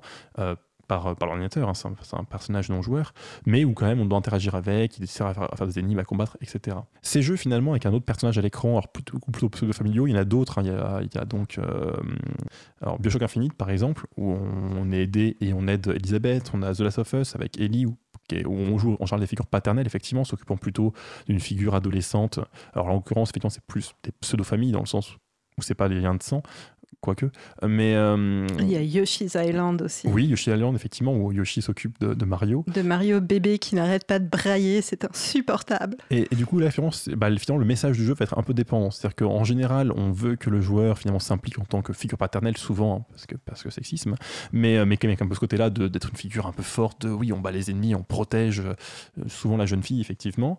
Mais c'est plus ou moins vraiment transmis par le gameplay. Euh, typiquement, dans Bio- Bioshock Infinite, certes, on a ce rôle dans l'histoire de sauver euh, Elisabeth, même si au fur et à mesure de l'histoire, c'est qu'elle devient de plus en plus bourrine et que euh, c'est plutôt elle qui contrôle les choses à la fin. Mais en réalité, même au début, de toute façon, elle est immortelle. C'est plutôt elle qui nous ressuscite quand on meurt. C'est elle qui nous envoie des munitions quand on est vraiment euh, dans, la panade. Et au final, du coup, ce rôle de mon Dieu, il faut sauver la jeune femme en détresse qui a un peu un côté fille, enfin fille dans le sens enfant, c'est vrai que dans le jeu lui-même, il disparaît un petit peu. Dans les exemples aussi un peu étranges de niveau familiaux, mais qui pourtant pourraient être utilisés dans la même idée, il y a The Last Guardian, où alors pour le coup, on joue un petit garçon accompagné d'une immense créature. euh, euh, je sais même pas comment dire Chimère. ça, chimère à, à plumes, poils, euh, euh, de 30, je sais plus combien de mètres de haut, euh, de 30 mètres de long, truc comme ça. 30 mètres de long pour 6 mètres de haut garrot, d'après Wikipédia toujours. Et là où c'est un peu plus intéressant, c'est que finalement, euh, le personnage est plus indépendant. C'est-à-dire que c'est, donc c'est plutôt un animal, même s'il y a une relation familiale, c'est un peu exagéré, mais un peu familiale qu'on pourrait réutiliser ailleurs. Et le, bah, l'animal, en fait, euh, a vraiment une personnalité. Typiquement, il a peur d'un certain élément et à un moment, il va surmonter sa peur. Il interagit pas forcément très bien. Alors, est-ce que c'est des bugs ou est-ce que c'est volontaire? C'est un peu, un peu compliqué à apprécier pour être sûr. Mais il y a quand même ce côté finalement plus vivant parce que c'est pas juste un personnage qui nous suit euh, à la botte et qui euh, finalement fait ce qu'on lui, demande et qui on peut, ne pas s'en préoccuper parce qu'il est mortel. Non, il y a vraiment une interaction et de créer un lien avec, ce qui permet quand même d'avoir un message finalement, comment dire, vraiment une signification dans le jeu plus intéressante qui, moi, je pense, pourrait être utilisée dans d'autres jeux pour parler justement plus précisément de famille. Mhm. Dans les. Oui. Oui, c'était euh, c'était le but euh, du jeu d'ailleurs. C'était comme ça qu'il a été présenté. Bien sûr, euh, de, dans- de- de- de prendre- de vraiment créer un lien avec une- Mhm. un, un autre personnage qui serait vraiment intéressant et pas juste euh, décoratif. Bah, ils avaient commencé dans ICO déjà. Tout à fait, hein, puisque Oui, effectivement- voilà, ce que je voulais dire, c'est bien les créateurs de Ico. Oui, c'est c'est, ça. c'est- donc je sais plus qu'il y a eu Ico, il y en a un deuxième et je crois que c'est le troisième, il me semble, c'est par Ni- créateur. Mm, C'est pas Nico le deuxième Je ne sais plus Euh, du tout. plus. Et donc, on va C'était le nom du projet. Mais Bref. effectivement, dans Ico, j'avais vu une fois de manière assez ironique décrit comme un simulateur de petite sœur. Et c'est un, ça peut être une description. C'est vrai que dans, dans Ico, déjà, on avait ce côté où euh, on jouait un jeune garçon euh, dans un château, on trouvait une jeune fille qu'il fallait euh, guider par la main, entre autres, effectivement, et amener, coopérer avec, avec encore une fois, finalement, pas forcément une relation familiale euh, de sang, mais un côté euh, très fraternel, très, euh, très frère et sœur, finalement, dans la, dans la relation au personnage et donc ça se construisait dans la manière dont l'histoire avançait. Euh, Euh, juste pour redire, du coup, il y a Ico, et puis euh, le seul jeu qui est entre les deux, c'est Shadow, Shadow of the Colossus. Colossus. C'est Ah pas oui. la même chose. oui, c'est pas la même chose. Mais très intéressant aussi, quand même, c'est trois bons jeux, mine de rien. Et dans les autres jeux vraiment intéressants sur la famille, il y a donc, enfin, il y en a plein d'autres, bien sûr, mais ceux qui m'ont marqué, donc il y a quand même What Remains of Edith Finch, que je voulais parler, parce que quand on parle de gameplay, de famille, forcément, voilà, donc j'en ai déjà parlé plusieurs fois, mais donc c'est ce jeu où on revient dans une maison familiale, et on va revivre euh, à travers différentes séquences bah, un peu à part, de gameplay différents, de manières de jouer différentes, euh, les histoires et en fait la mort des membres de sa famille. Parce que sa famille est maudite, pas vraiment officiellement, mais euh, quand même on remarque que l'histoire familiale est quand même assez tragique. Et ce qui est intéressant effectivement là, c'est que, bon d'abord il y a tout un message sur la famille, sur le fait de transmettre l'histoire et de, à la fois de pas la craindre et à la fois quand même d'être conscient quand que sa famille a un problème, mais aussi, euh, pour le coup, le gameplay est vraiment utilisé. C'est-à-dire que c'est un jeu avec peu de gameplay. Au début, on se balade dans la maison, c'est ce qu'on appelle un walking simulator, hein. on se balade fait quasiment que ça. Mais dans chaque, chaque euh, séquence où on explique finalement une mort, on explique un peu un personnage en même temps, on va jouer finalement un point de vue, une manière de jouer différente pour transmettre une sensation, pour transmettre une idée sur, ce, sur le personnage euh, que, on revit finalement les derniers instants, euh, afin de oui, le but n'est pas vraiment d'être précis, le but n'est pas de dire que c'est la vraie mort, la vraie histoire, le, côté historique, mais vraiment de proposer un point de vue, une sensation sur ce perso- personnage, et du coup de se sentir assez proche au final. C'est-à-dire que bah, c'est une famille qu'on découvre un peu rapidement, parce qu'on on découvre une, quinzaine d'histoires en 2-3 heures de jeu, mais ça finit par former un tout, parce qu'à force de jouer des petits bouts d'histoire, et vraiment les jouer, pas juste de les entendre, pas juste de les voir, on crée une certaine cohérence et un certain gameplay intéressant. Et en dernier jeu... Mais du oui. coup, est-ce que ça aurait marché si euh, il parlait pas d'une famille, euh, s'il avait parlé de d'autres personnages? Est-ce que vraiment les- le fait que ce soit une famille, ça a un impact plus fort euh, sur je euh, dirais que l'histoire? oui. Euh, D'abord pour le, pour le twist de la fin qui, est, moi, me marque beaucoup et que je n'ai pas envie d'en parler là parce que jouer à ce jeu, il est très très bien, où finalement c'est vraiment lié à la famille, mais aussi parce que toutes les histoires sont liées. C'est-à-dire effectivement, au fur et à mesure, on comprend qui est qui, est qui, qui est dans les liens familiaux, dans les, dans les pièces rapportées, dans les, dans les parents, dans les frères, etc. Et je pense qu'on peut faire d'autres contextes, mais pour vraiment réunir ces- toutes ces histoires et finalement les lier, je pense que la famille est vraiment un très très bon contexte. En soi, bien sûr, tu préfères aussi des histoires assez proches avec des 15 personnes qui se connaissent par ailleurs parce qu'ils sont en coloc, mais pour être aussi proche, pour être aussi lié, pour vraiment ce thème un peu, ce drame familial finalement, parce qu'à chaque fois, effectivement, quand même, des histoires assez tristes, euh, le, côté familial, finalement, on lit très très bien ces, ces différents euh, aspects. Et du coup, je vais commencer à être rapide parce qu'en vrai, on manque de temps. On, on avait déjà cité, je crois, dans la première émission d'ailleurs, One Hour, One Hour, One Life, une heure, une vie. Et là aussi, c'est bah, c'est toujours pareil sur ce thème est vachement intéressant, puisque donc l'idée, pour résumer très rapidement, c'est que quand on apparaît dans le jeu, on, a un enfant de 0 ans, on vient de naître, on ne peut quasiment rien faire à part pleurer, et on a besoin d'autres joueurs qui vont servir famille, euh, puisqu'on apparaît bien sûr près d'une femme avant parce que c'est elle qui a eu un enfant. Et donc, effectivement, les joueurs, naturellement, vont devoir former des familles. C'est pas du tout des familles dans le jeu vraiment, dans le sens où dans le jeu, bah, c'est un, jeu vraiment basique de survie. C'est très, moche, c'est vu du dessus, euh, c'est assez compliqué. Et donc, l'idée, c'est qu'une heure, c'est une vie, parce qu'en fait, une minute, c'est un an. Donc, quand vous tenez à 60 minutes, 60 ans, c'est déjà pas mal. Mais finalement, les joueurs vont devoir s'occuper des enfants qui apparaissent, parce que d'autres joueurs, d'autres joueurs se connectent et lancent une partie, euh, une partie durant effectivement une heure. Ils vont devoir s'en occuper et en fait vont vraiment créer des liens familiaux. Puisqu'en fait, c'était vraiment l'idée du jeu, c'est de montrer que si finalement on recrée des conditions un peu réelles de, de survie, d'apparition des enfants, bah, les joueurs naturellement vont aussi reproduire des, des réactions réelles, donc vont s'occuper des enfants, vont s'occuper aussi des, parents d'ailleurs, parce que quand les parents deviennent trop vieux, en général, il y a toute une tout un système pour s'occuper de tout le monde. Et en général, il y a un familial assez fort qui se crée entre joueurs, alors que c'est des joueurs inconnus qui ne se recroiseront pas plus tard, puisque bah, chaque quand on meurt, on recommence ailleurs, on a à nouveau un enfant. Et du coup, tout ce côté de illogique, j'ai envie de dire, dans la famille, dans le fait qu'il n'y ait pas de raison, il n'y ait pas d'objectif, il n'y a pas, a d'intérêt. C'est juste que bah, quand, on est au même endroit et qu'on a des parents, des enfants, etc., bah, on s'en occupe et on, essaie de faire au mieux. Alors que c'est un jeu qui peut être assez dur, hein. c'est un jeu de survie. A des moments où vous avez un enfant, ça vous arrange quand même pas parce que vous avez plus assez de nourriture, mais bah, vous avez un enfant, vous vous en occupez finalement. Et ça, c'est uniquement par le gameplay, c'est uniquement par la manière dont on interagit, où finalement le- les joueurs reprennent cette dynamique. À moins que quelqu'un veuille faire une réflexion alors qu'on est déjà terriblement en retard, je vais lancer la musique suivante, donc une musique d'Ico justement. Donc There, c'est donc un, euh, interprété par Steven Geraki et écrite par Michiro Oshima et Koichi Yamazaki.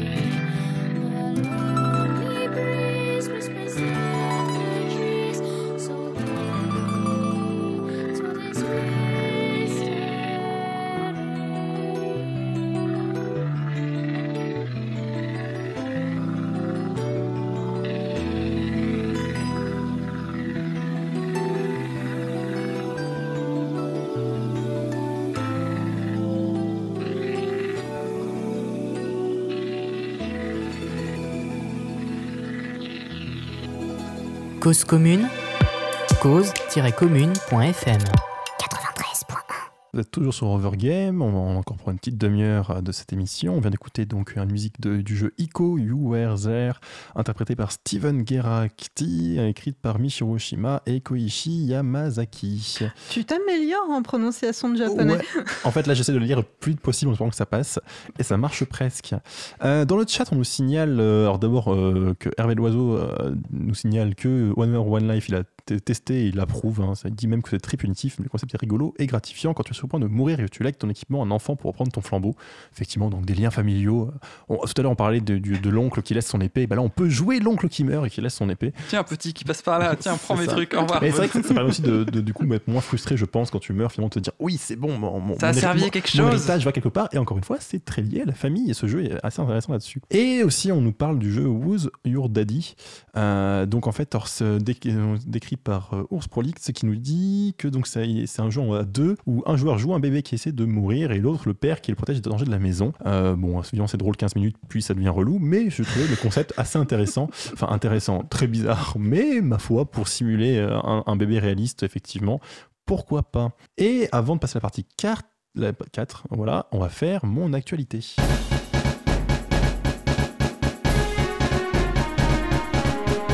Et je ne sais pas ce qu'il m'arrive, j'ai encore trouvé une nouvelle positive. Il me semble qu'on a déjà évoqué la GDQ dans l'émission. La GDQ, c'est l'Awesome Game Done Quick, des jeux géniaux faits rapidement. C'est un événement caritatif qui a eu lieu cette année du 6 au 13 janvier. Le principe est simple, proposer des streams de jeux, des parties en direct, afin de rassembler les communautés de joueurs et récolter un maximum de dons. Et une spécificité de la GDQ, c'est donc de faire les jeux rapidement. C'est un événement de speedrun. Le speedrun, on en a parlé lors de notre deuxième émission, si je m'abuse, sur les dé- détournements des codes dans les jeux. Basiquement, il s'agit de finir un jeu le plus rapidement possible, parfois avec des contraintes, et ça devient souvent sportif et impressionnant. Cette année, la GDQ a récolté 2,4 millions d'euros afin de financer la Prevent Cancer Foundation, une organisation américaine qui, comme son nom l'indique, travaille sur la prévention des cancers. Mais ces événements de streaming caritatif sont en fait assez courants. Par exemple, ce week-end, euh, un certain Ash Bomber Guy a volé au secours de l'association britannique Mermaids, qui défend les droits de jeunes personnes trans, non-binaires et intersexes. Il a proposé un stream de 57 heures sur Donkey Kong 64 et a été rejoint et soutenu par diverses célébrités et a permis de récolter un peu plus de 340 000 livres, alors que l'association était au milieu d'une polémique et risque fort de perdre ses, fin- ses financements. En plus modeste, j'ai découvert récemment le Great Game Done Slow, de grands jeux faits lentement, en opposition donc à la GDQ, qui soutient l'association Checkpoint qui propose des ressources sur les jeux vidéo et la santé mentale.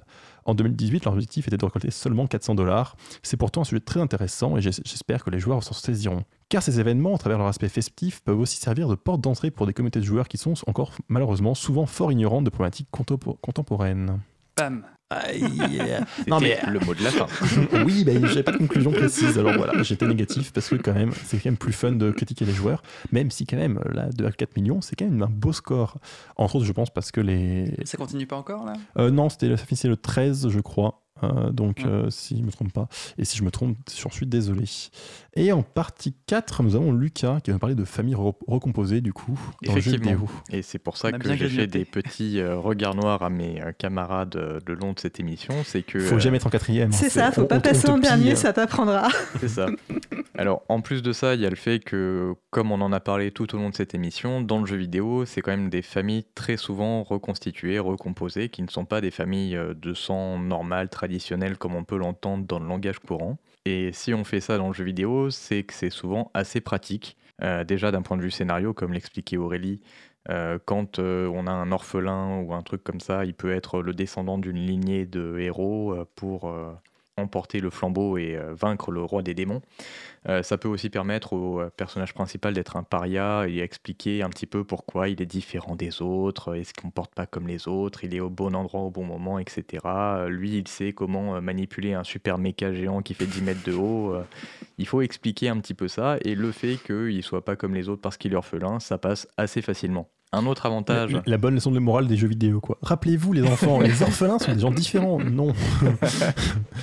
Un autre avantage euh, de- d'avoir des familles reconstituées dans le jeu vidéo, euh, c'est que ça permet, dans le jeu vidéo et comme dans beaucoup de médias d'ailleurs, ça permet aux, aux lecteurs, aux spectateurs ou aux joueurs de se familiariser avec la famille du personnage en même temps que le personnage se se se Familiarise sa famille. se familiarise, merci, avec, avec les personnages famille. en même temps, tout à fait. c'est ça. C'est-à-dire que euh, si euh, on, le personnage est adapté, est adopté, pas adapté, par quelqu'un, il va se, se familiariser avec cette personne, euh, accepter les différences par rapport à ses vrais parents, etc. Et du coup, le joueur peut facilement s'attacher à cette nouvelle figure parentale, contrairement à ce qui pourrait être le cas dans beaucoup de jeux où c'est une figure parentale où on explique au joueur euh, Bon voilà, c'est ta mère, tu l'as vue 30 secondes, elle t'a filé un pique-nique, tu pars, et quand tu reviens, le village est brûlé.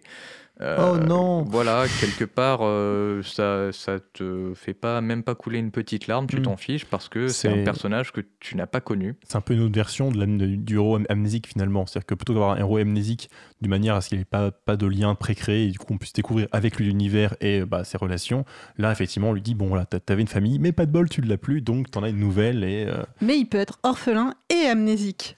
Oui, alors Oui. là c'est qu'on sert beaucoup quand même, hein, euh, c'est un peu de l'acharnement. mais quand même fils de l'élu qui est passé du côté sombre et que en fait c'est le général. Enfin bref, on peut faire toutes les combinaisons, ça marche très bien, ça fait un scénario très compliqué, mais quand même euh, qui passe. Je vais quand même bien, faire mais une- il passe. à ce moment très tardif de l'émission, je vais faire un- une petite mise au point pour expliquer les points de vue que je peux avoir. Euh, j'ai été élevé comme un fils unique, euh, j'ai pas d'enfant. Donc euh, après, si ma vision des relations euh, frère-sœur, père-fils euh, sont un petit peu biaisées, je m'en excuse. Je ne suis pas un expert en la question. Du coup, les familles dans le jeu vidéo, c'est souvent assez flou. C'est-à-dire que, enfin, les familles reconstituées surtout, c'est souvent assez flou. Parce que même si on détecte qu'il se passe quelque chose, que c'est une, une reconstitution d'une famille, euh, c'est rarement exprimé. Mm. Euh, typiquement, on parlait de The Last of Us. Dans The Last of Us, on incarne Joël, euh, qui est un euh, quinquagénaire euh, qui, en, a vu des vertes et des pas mûres dans un monde post-apocalyptique et qui, entre autres, a perdu sa fille au tout début de l'apocalypse et qui va se retrouver missionné de transporter un cargo un peu particulier. Il s'agit d'une jeune adolescente à peu près de l'âge de sa fille qu'il a perdue. Et donc, au fur et à mesure de l'aventure, on va le voir s'attacher à ce personnage euh, qui Ellie. Euh, et donc, on va voir cette relation grandir et on a l'impression de voir l'adoption un petit peu de l'un et de l'autre, euh, qui vont avoir une relation quelque part père-fille.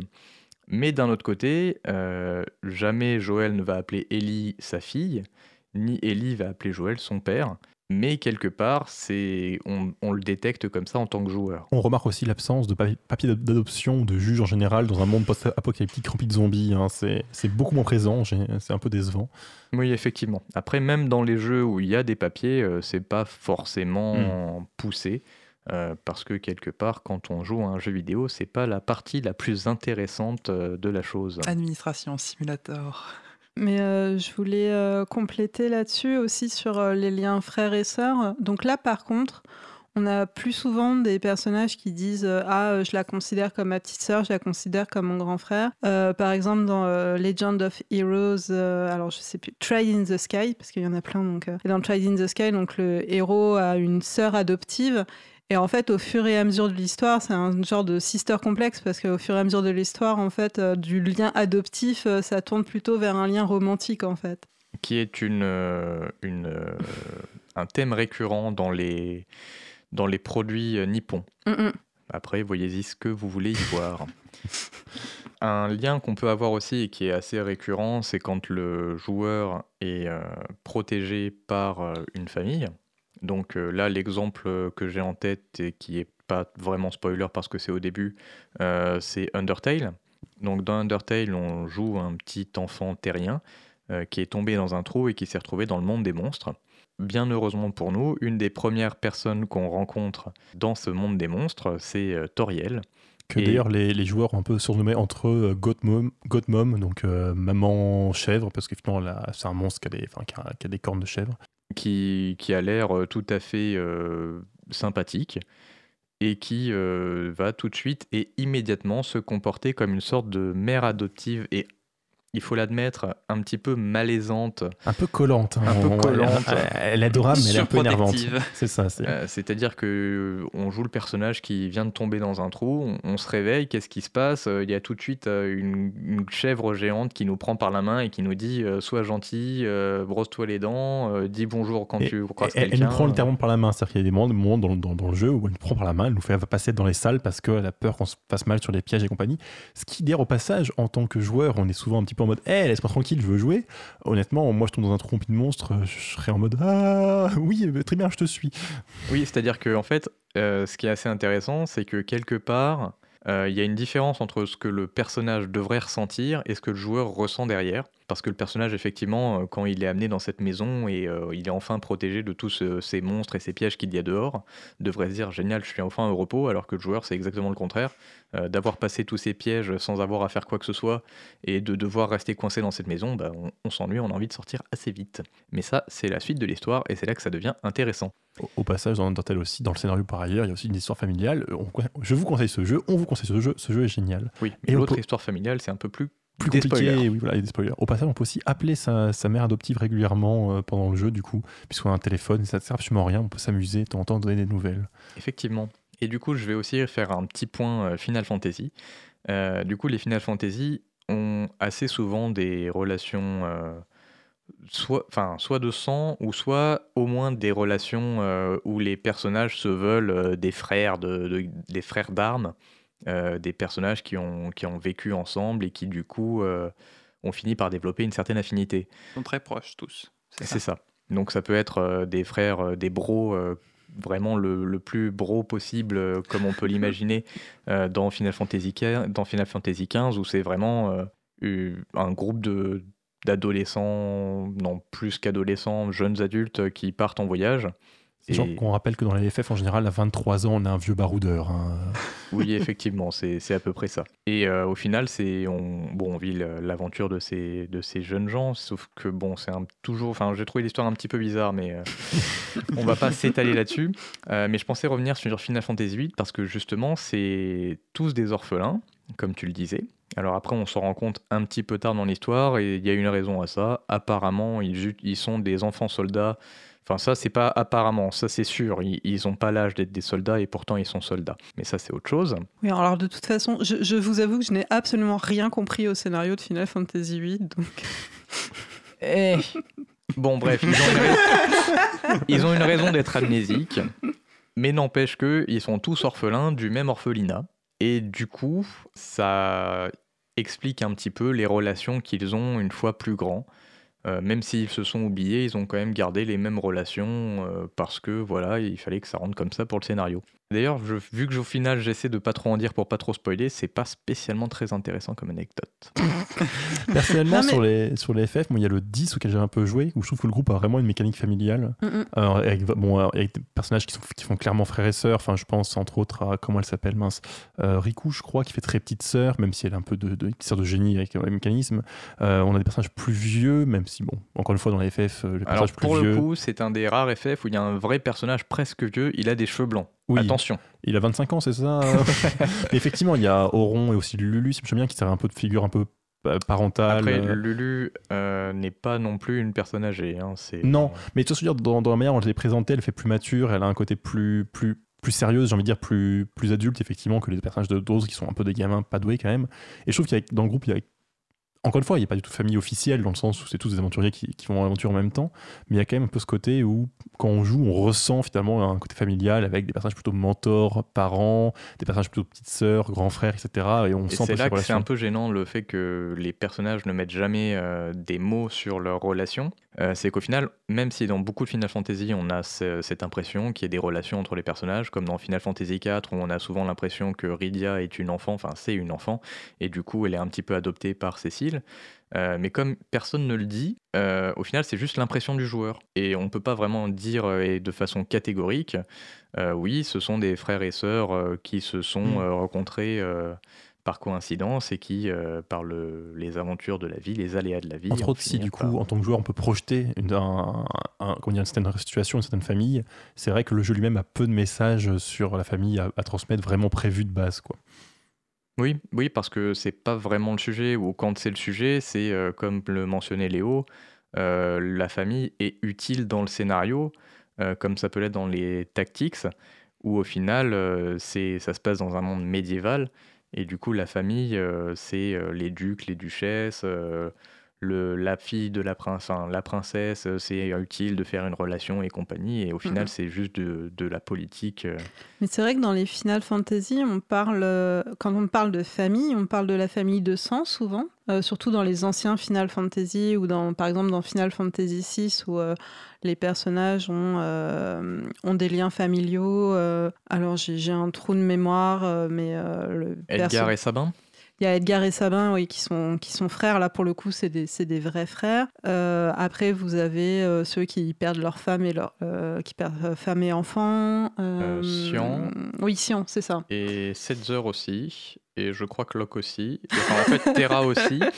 Euh, bon, ils sont beaucoup à perdre famille. ouais, voilà. Mais du coup, euh, du coup, effectivement, euh, ils insistent beaucoup sur sur cette notion en fait de perte de la famille de, de sang et euh, assez peu en fait euh, sur euh, sur la famille recomposée. Quoique il y a la scène avec Céleste et Sid, avec donc en fait Céleste qui est un des, des personnages principaux euh, qui va se retrouver euh, sur une île déserte avec, euh, avec Sid euh, qui, qui est vieux et qui est en train de mourir de vieillesse en fait. Et vous avez toute une, toute une scène, toute un- une séquence de gameplay où vous devez aller pêcher des poissons pour faire manger le vieillard parce qu'il peut pas se lever de son lit, etc.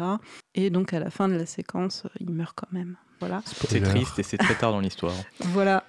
Euh, mais, coup- euh, mais du coup, c'est le seul moment où il y a vraiment euh, une filiation qui est quand même assez. Enfin, un état qui est assez clairement défini entre les deux personnages. On, va quand même enchaîner Ouais. parce que ça devient bien tard. Euh, du coup, je vais lancer la musique et on, a- on trouvait que les, les musiques étaient un peu trop euh, tristes et euh, lancinantes. Du coup, on a mis une musique vraiment pleine d'énergie. Il s'agit du générique de Pac-Man, interprété par William Lémergie.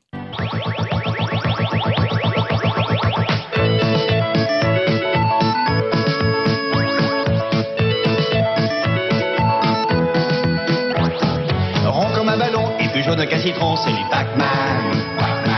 Gentil petit bonhomme poursuivi par les fantômes, c'est du Pac-Man. Il court, il roule, il est malin. C'est une petite boule qui n'a peur de rien. Rond comme un soleil, il fait des bonds dans le ciel, c'est du Pac-Man. En quelques secondes, il peut faire le tour du monde, c'est du Pac-Man. Il est toujours de bonne humeur. Il a raison. Ça porte bonheur. Faut faire attention, car voilà les boutons. Vite une plaque gomme, il dévore les fantômes. Grâce à son grand cœur, il sera toujours vainqueur. Vive Pac-Man! Inky, Pinky, Clyde et Mademoiselle Sue sont des fantômes pas gentils du tout. Ils ont pour maître le méchant grippin. Mais Pac-Man, Pac-Man s'en sort toujours, toujours très bien. Rond comme un ballon et plus jaune qu'un citron, c'est Pac-Man. Il ne craint personne, pas même les méchants fantômes, c'est du Pac-Man. Il court, il roule, il est malin. C'est une petite boule qui n'a peur de rien. Plus fort qu'un géant, même s'il n'est pas très grand, c'est du Pac-Man. Il est courageux et il n'a pas froid aux yeux, c'est du Pac-Man. Il est toujours de bonne humeur. Il a raison. Ça porte bonheur. Il est en danger, mais il est toujours prêt. Vite une gomme, il dévore les fantômes. Grâce à son grand cœur, il sera toujours vainqueur. Vive Pac-Man! Rond ballon et plus jaune qu'un citron, c'est du Pac-Man. Gentil petit poursuivi par les fantômes, c'est du Pac-Man. Il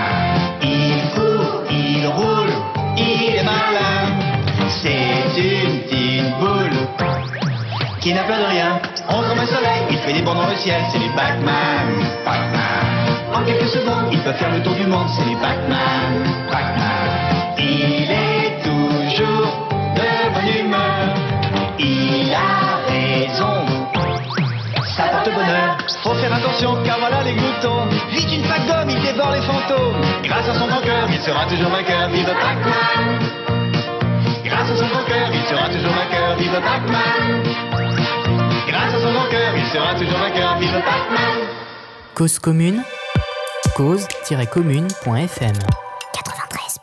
Je tiens à préciser que cette musique elle est choisie exclusivement par Lucas, hein, donc rappelle quand même les crédits. Et je n'en ai pas honte. C'est donc le générique du dessin animé Pac-Man, interprété par William Lémergie. Que j'ai en 45 tours. Et tu n'as pas honte, c'est terrible. non plus. Et donc on arrive à la fin de notre émission sur la famille jeux vidéo. Et je pensais juste faire un petit point sur bah, la famille moderne, entre guillemets. C'est-à-dire que beaucoup de jeux qu'on en parlait, c'est des RPG, ou alors on, donc on joue des familles d'Heroic Fantasy, ou alors on joue des familles euh, historiques euh, en France, dans, je sais pas, en 800 mais quelques jeux quand même qui essayent un peu de parler bah, de la famille un peu plus moderne, des problèmes un peu plus, modernes.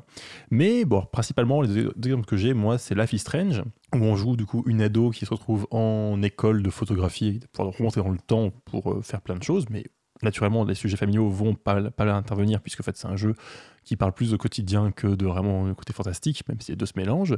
Et dans le même genre, il y a Oxenfree, où au final, on joue aussi une ado euh, qui va être mêlée à des, histoires fantastiques. En fait, il est à la base, et elle part sur une île avec euh, donc son nouveau euh, frère, euh, enfin demi-frère, euh, parce que ses parents se sont remariés, et deux trois camarades où il part sur une île pour fêter, je sais plus exactement, peut-être la, fin, de l'année ou quelque chose comme ça. Et donc, avoir des, éléments- des éléments fantastiques. Et bah, dans les deux cas, en fait, on retrouve finalement des points qu'on a déjà évoqués là. D'abord, le fait qu'en général, on n'a pas de famille déjà établie. C'est-à-dire que dans Life is Strange, sa famille à soi, finalement, n'est pas très importante. On sait qu'ils existent, on reçoit trois SMS, mais euh, finalement, on a beau être en train de détruire et sauver le monde et de voyager dans le temps, on n'entend pas trop parler si euh, notre mère nous rappelle qu'il faut penser à arroser la plante euh, régulièrement. Par contre, on va avoir la famille d'une amie qu'on retrouve qui est assez- intéressante, puisqu'en fait, c'est une famille recomposée. La mère a retrouvé un copain qui est flic, enfin, non, je crois qu'il est gardien de l'école, enfin, bref, il a un, côté un peu, autoritaire. Et la, jeune ado, au contraire, plutôt en mode un peu punk rebelle, va pas bien se passer. Donc, c'est assez intéressant de voir cette, cette dynamique-là, finalement. Mais c'est pas notre famille, c'est plutôt autre famille qu'on va voir et qu'on pourra un peu observer. Et dans euh, Oxenfree, effectivement, bah, c'est un peu pareil. Les, les parents sont à distance. Alors là, c'est juste sur une nuit, donc c'est un peu différent. Mais c'est plus logique, mais c'est pareil, on n'a pas de, de relation préétablie familiale. Au contraire, le personnage qu'on a avec nous est un frère, enfin pas adoptif, euh, du coup. Par euh, alliance. Par alliance, voilà.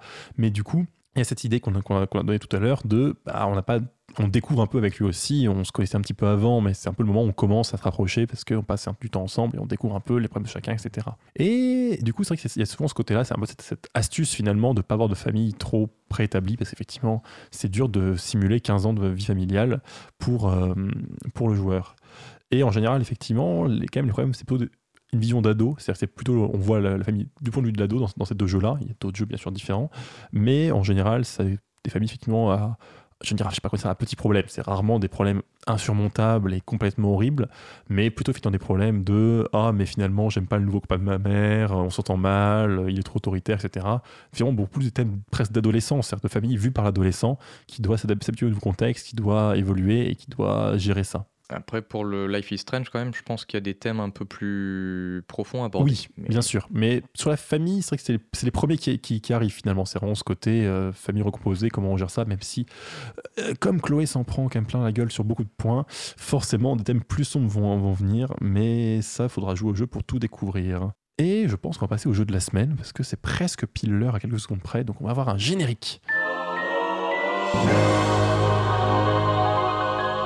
Et le jeu de la semaine, cette semaine, c'est Auril qui va le présenter, et ça va forcément être un vieux jeu rétro, introuvable. Voilà, euh, oui, pour le coup, il est vraiment introuvable. Donc, c'est Castlevania Symphony of the Night. Euh, il est presque introuvable en version européenne parce qu'on a cherché pendant des années et on a dû l'acheter en version japonaise. Bref, euh, sorti en 1997 sur PlayStation 1, développé et édité par Konami. Donc, la version européenne est doublée en anglais, la version japonaise en japonais. Voilà.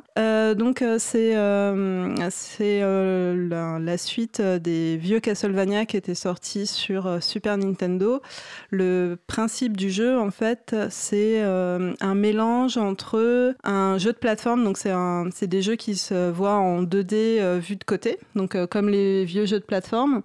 Et donc c'est un mélange entre un jeu de plateforme et un jeu d'aventure à la Metroid, où en fait vous devez euh, vous devez explorer donc euh, les, les niveaux pour essayer de trouver des nouvelles euh, des nouvelles compétences pour vous permettre de débloquer d'autres endroits en fait. L'intérêt donc de Castlevania Symphony of the Night, c'est que vous avez un aspect aussi jeu de rôle. Donc en fait, au fur et à mesure que vous tuez des, des monstres, vous gagnez des points d'expérience et vous gagnez de l'argent qui vous permettent de vous acheter des nouvelles armes. Euh, donc euh, vous pouvez acheter euh, des épées, euh, vous pouvez acheter des katanas, des couteaux, des massues, euh, des armes de jet, des bâtons euh, pour équiper chacune de vos mains en fait. Et donc euh, selon l'arme que vous équipez, euh, vous, vous vous battez différemment. Alors, c'est une question très bête, mais on peut faire gourdin katana. Euh, je crois pas. Je crois que Ah, tu dois peu- écouper, euh, tu dois. Après, ça garde le concept de la plupart des Castlevania où tu as une, arme principale, Ouais, et, celle-là, c'est celle que tu peux choisir, et tu as une arme secondaire que là, tu ramasses dans l'environnement. Et elle, elle dépense le- l'unité du jeu qui sont des petits cœurs. Mm. Ok. Et donc, euh, tu gagnes de l'argent, donc tu peux racheter, euh, voilà, tu peux racheter de l'équipement, etc. Euh, et donc, au fur et à mesure, tu gagnes aussi des nouvelles compétences, par exemple le double saut. Et euh, là où c'est drôle, par exemple, c'est que le saut, tu peux changer de direction pendant que tu sautes, ce qui peut être très pratique pour éviter des ennemis, par exemple. Euh, donc, euh, euh, Symphony of the Night est connu pour déjà parce qu'il est extrêmement beau. Donc c'est de la de la 2D sur PlayStation. Donc la, la PlayStation était assez puissante du coup pour faire tourner une 2D euh, assez belle. Et le, le caractère design a été fait par Ayami Kojima qui dessine dans le style gothique en fait. Qui, donc euh, qui est très euh, donc c'est très approprié à Castlevania. Oui parce que j'ai pas dit en fait euh, donc dans Castlevania vous incarnez Alucard qui est le fils de Dracula hein, parce que Alucard c'est Dracula à l'envers. Mais du coup, s'il a encore un fils, ça sera euh, Enfin, ça sera Dracula Enfin, ça, ça boucle ou, Je sais pas. Donc c'est le fils de Dracula et d'une humaine et donc il avait quitté donc il était parti il était parti hiberner et en fait le château Dracula revient à la surface du monde et donc du coup il retourne dans le château de son père et il va se confronter à Richter Belmont qui est euh, le, le héros des précédents Castlevania et qui lui est un chasseur de De vampires. de vampires, merci. Je perds mes mots. Voilà. Et euh, vous avez aussi euh, une musique euh, qui est assez reconnaissable de Michiru Yamane, donc qui est un mélange de, de musique que vous avez, de musique baroque que vous avez classiquement dans les jeux avec des vampires, donc avec de l'orgue, du clavecin, et vous avez aussi toute une partie musique électronique, voire métal en fait. Et les deux se mélangent, les deux se mélangent très bien. Donc le jeu est assez long. Le jeu est assez long, mais il est intéressant. Bon, après, Il moi, est je considéré comme un des meilleurs Castlevania. oui, c'est considéré comme étant le meilleur Castlevania et la version euh, PlayStation est quand même meilleure que les versions qui sont sorties ensuite. Euh, il a été ressorti euh, Sur PSP. euh, ouais, sur PSP. Pas Nintendo DS aussi? Euh, non, Non? Euh, c'était des nouveaux, euh, c'était d'autres Castlevania. C'était pas Symphony of the Night Oui, parce que euh, je me sur la souviens- DS. le seul épisode que j'ai pu voir, c'était un petit Castlevania comme ça que c'était pas très très joli quand même, même si c'était Ouais, euh, non, mais ils sont, euh, assez euh, Symphony of the Night est beaucoup plus beau que les Castlevania qui sont sortis ensuite euh, sur console DS. portable. Parce que sur les consoles ensuite, euh, ils ont fait euh, des, des graphismes 3D en fait, euh, qui sont. Ah non, il était en sont moins 2D beaux. vraiment, c'était du 2D 2D. Euh, voilà, et du coup, je crois que c'est la fin. de- Oui, ça va être bon. On rappelle juste le nom, le nom du jeu qui t'a fait. Euh, Castlevania Symphony of the Night. Et donc, c'est un jeu qui a quand même un, donc un Metroid-like, mais qui a lancé le style des Metroidvania. Donc, euh, enfin, dans, la, série a lancé ce, style-là. On vous pouvez imaginer que c'est devenu un jeu culte. Et ça va être la fin de notre émission. Donc, euh, on était sur Overgame et sur Cause Commune. Et on a parlé de famille de jeux vidéo. On avait parlé la dernière fois de travail et de jeux vidéo. Et pour la semaine prochaine, on n'a pas osé parler de patrie. Donc, on va parler de politique et de jeux vidéo la semaine prochaine. Donc, on peut voir comment, dans les différents jeux, la politique est abordée, volontairement ou pas, quel, quel est le message pro- proposé et comment il est proposé. Je vous remercie d'avoir suivi cette émission. Je remercie également mon équipe, le chat qui nous aide bien finalement à, à discuter. Euh, également, donc nous avons, on remercie euh, Florence et Quentin pour l'encadrement qu'ils fournissent et également Joachim pour la musique qu'on va bientôt écouter. Bonne soirée à tous. Bonsoir. Bisous. Bonsoir.